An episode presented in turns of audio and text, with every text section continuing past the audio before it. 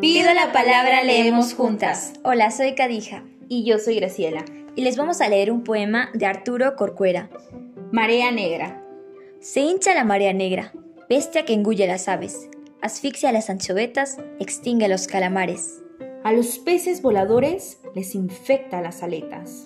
avanza y mata las flores, aterra y mata las aves, en hilera tras las naves. A su paso las sardinas sorprendidas se enloquecen. Se envenenan las corvinas, las sirenas se enlutecen. Ya no siguen los bufeos, alegres y cantarines, a los barcos petroleros. Se desploman los delfines. Avanza un tinte asesino y el mar asemeja quietado un cementerio marino. Gracias. Recuerda que tu apoyo permitirá que muchos más niños pidan la palabra.